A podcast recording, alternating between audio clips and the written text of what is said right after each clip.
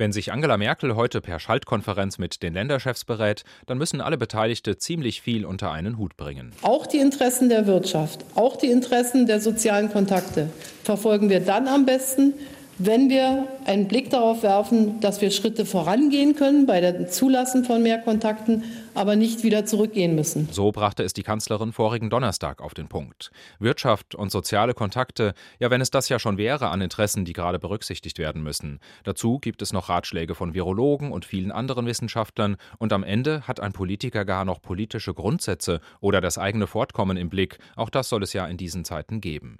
Erschwerend kommt hinzu, was sind die Wünsche der Bevölkerung?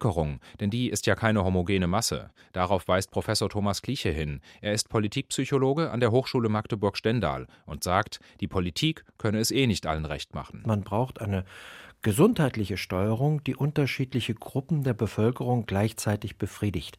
Und da haben wir keine ganz sichere. Das müssen wir ausprobieren. Thomas Kliche hat sich für die aktuelle Beziehung zwischen Politik und Volk sogar ein schönes Wort überlegt. Also wir sind ja in einer Art Zwangsvertrauensgemeinschaft mit den Politikern. Die machen Anordnungen und vertrauen darauf, dass wir uns dran halten. Denn mit so viel Polizei, wie man bräuchte, um das zu kontrollieren, sind wir gar nicht ausgestattet.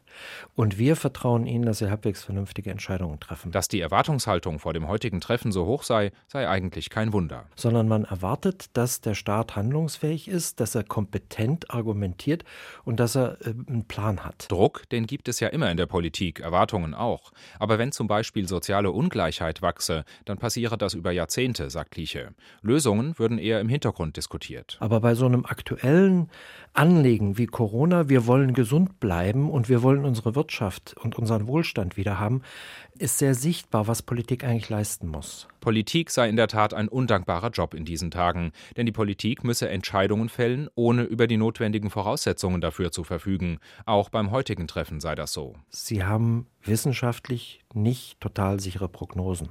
Sie haben wirtschaftlich begrenzte Mittel.